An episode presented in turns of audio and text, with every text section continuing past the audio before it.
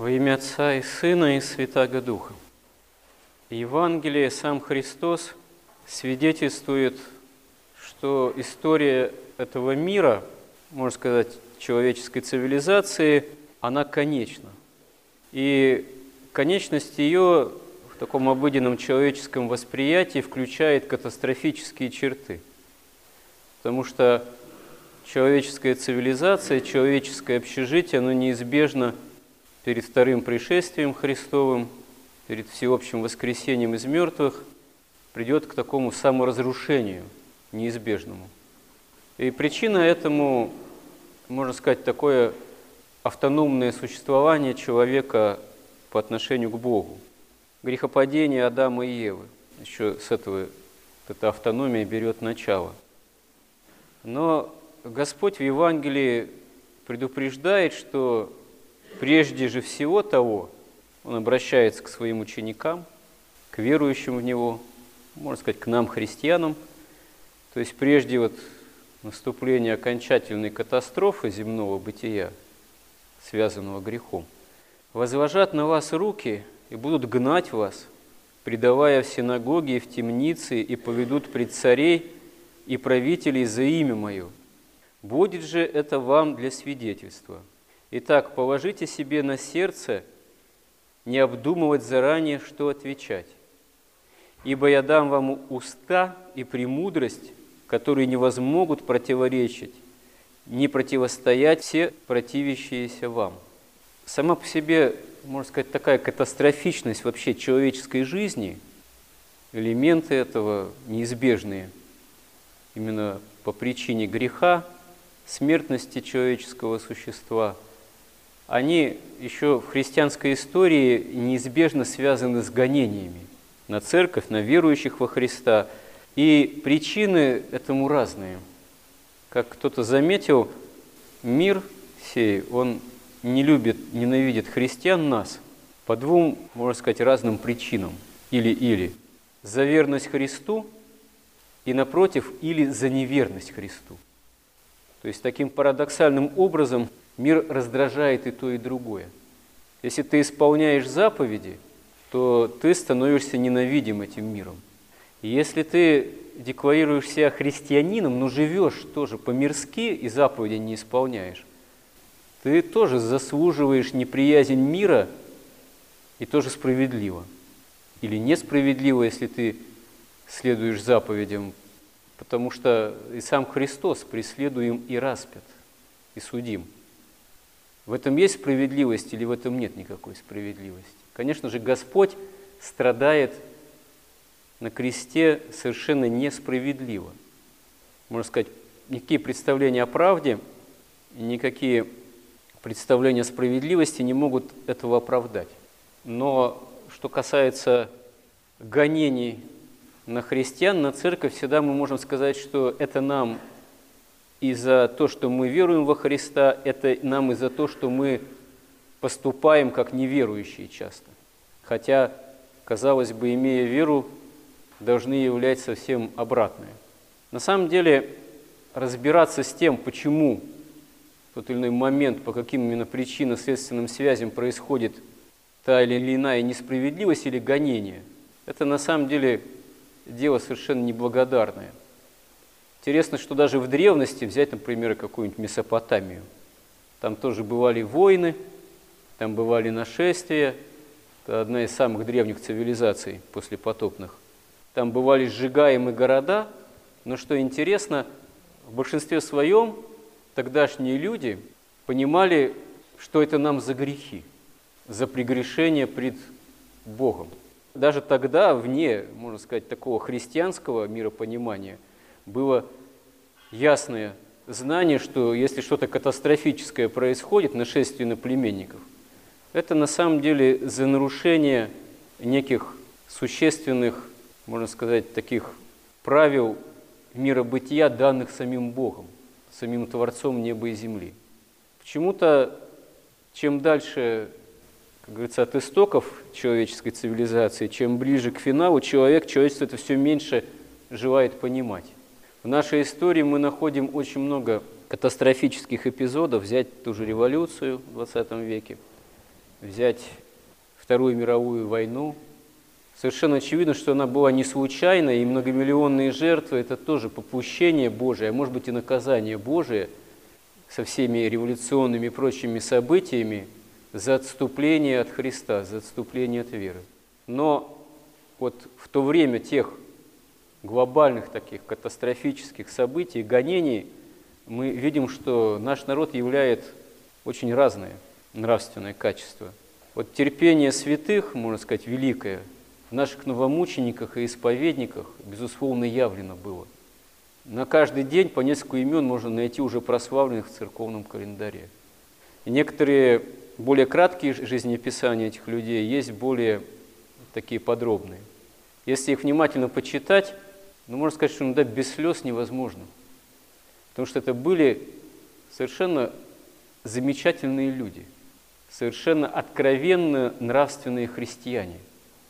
Причем они были таковыми совершенно в какой-то такой обыденности, если так можно выразиться, жесточайших и тотальных гонений того времени.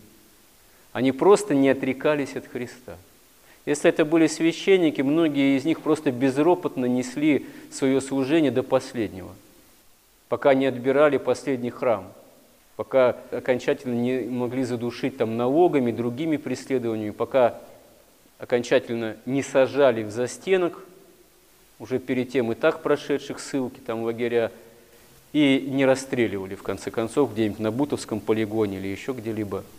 И таких судеб тысячи и тысячи. И они не являли никакого противления на самом деле, хотя советская власть обычно в этом их обвиняла, что они там какую-то контрреволюцию, там какие-то заговоры, чаще всего придуманные. Вот. А в большинстве своем их сопротивление было в том, что они дерзали продолжать веровать во Христа, некоторые там уже где-то служить на уровне таком полуподпольном, катакомном. Вот. Но все это было совершенно в таком действительно великом терпении. А с другой стороны, в это же время русский народ являл образцы доносительства на тех же своих святых, являл примеры беспощадности совершенно такой откровенной жестокости, которая оправдывалась идейными такими постулатами безбожной власти. И власть эта, она не просто осуществляла гонение на верующих во Христа. Она хотела, чтобы другая часть народа, которая отступила от Христа, была тоже соучастниками этих гонений, соучастниками в этих великих жестокостях и такой совершенно антихристовой беспощадности. Но вот недаром Христос говорит, что когда вас будут гнать, предавать, вот не думайте, что вам в ответ вообще говорить. Не готовьтесь к этому, имеет в виду Христос. Не обдумывайте заранее, что отвечать. А почему? А потому что противостоять этому всему и каким-либо возможным гонениям, да и вообще вот этой катастрофичности мира можно только с Божьей помощью. Так же, как победить грех в себе. Человеком это невозможно, Богу все возможно. Но вот тот, кто на самом деле имеет упование – на Бога, тот, э, даже если его физически уничтожить, все равно не может быть в этом уповании, в вере посрамлен. Господь и говорит же, что «Ибо я дам вам уста и премудрость, которые не возмогут противоречить, не противостоять все противящиеся вам. Преданы также будете родителями, братьями, родственниками, друзьями, и некоторых из вас умертвят, и будете ненавидимы всеми за имя Мое, но и волос головы вашей не пропадет» терпением вашим спасайте души ваши. Вот наши новомученики-исповедники, многие, можно сказать, недавние наши предшественники, наши недавние предки, в общем-то, по сути своей, по вере, они действительно явили вот такое великое терпение спасительное. И можно сказать, что вообще мы чудом, как государство, как общество, как этнос – как русский народ, как русская церковь по сей день существуем чудом за терпение великое вот этих наших новомучеников и исповедников российских. Это с одной стороны. А с другой стороны, этим чудом мы продолжаем как бы прозевать и не в состоянии, может быть, явить чего-то большего, потому что мы боязливы. Мы боязливы быть христианами во всей полноте. Мы боязливы исполнять евангельские заповеди. Мы живем именно вот с таким осознанием, как бы что не приключилось, как бы что не вышло, так сказать, как бы нам что-то не потерять, какого-то своего комфорта, семейного, там, внутрицерковного и так далее и тому подобное.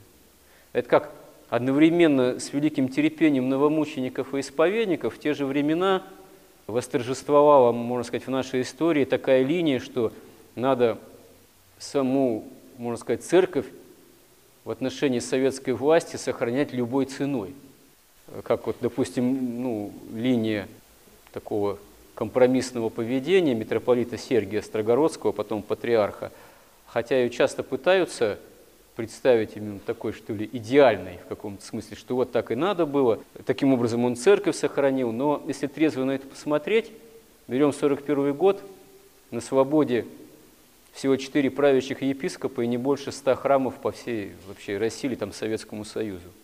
Еще бы год-другой и не будь войны, а церкви бы вообще от канонического ее строя ничего бы не осталось. При всей этой политике так называемого компромисса, вот, который порой начинает у нас даже как-то канонизироваться в каком-то смысле. Но тогда непонятно, как тот сказал, где вообще заканчивается компромисс и где может начаться предательство. Это стремление что-либо сохранить, как говорится, только одними человеческими силами из боязни за собственный статус, это часто уже в этом начинает присутствовать отвержение самого Христа, отвержение силы Божией. Вот Господь говорит, что не печитесь, не обдумывайте, что вам отвечать вашим гонителям и противникам. Чего думать, чего гадать, как говорится, что будет, да как будет, э, да что Господь попустит, то и будет. Не бойся, малое стадо. У вас волосы все на главе вашей сосчитаны. Сам Господь и нас печется.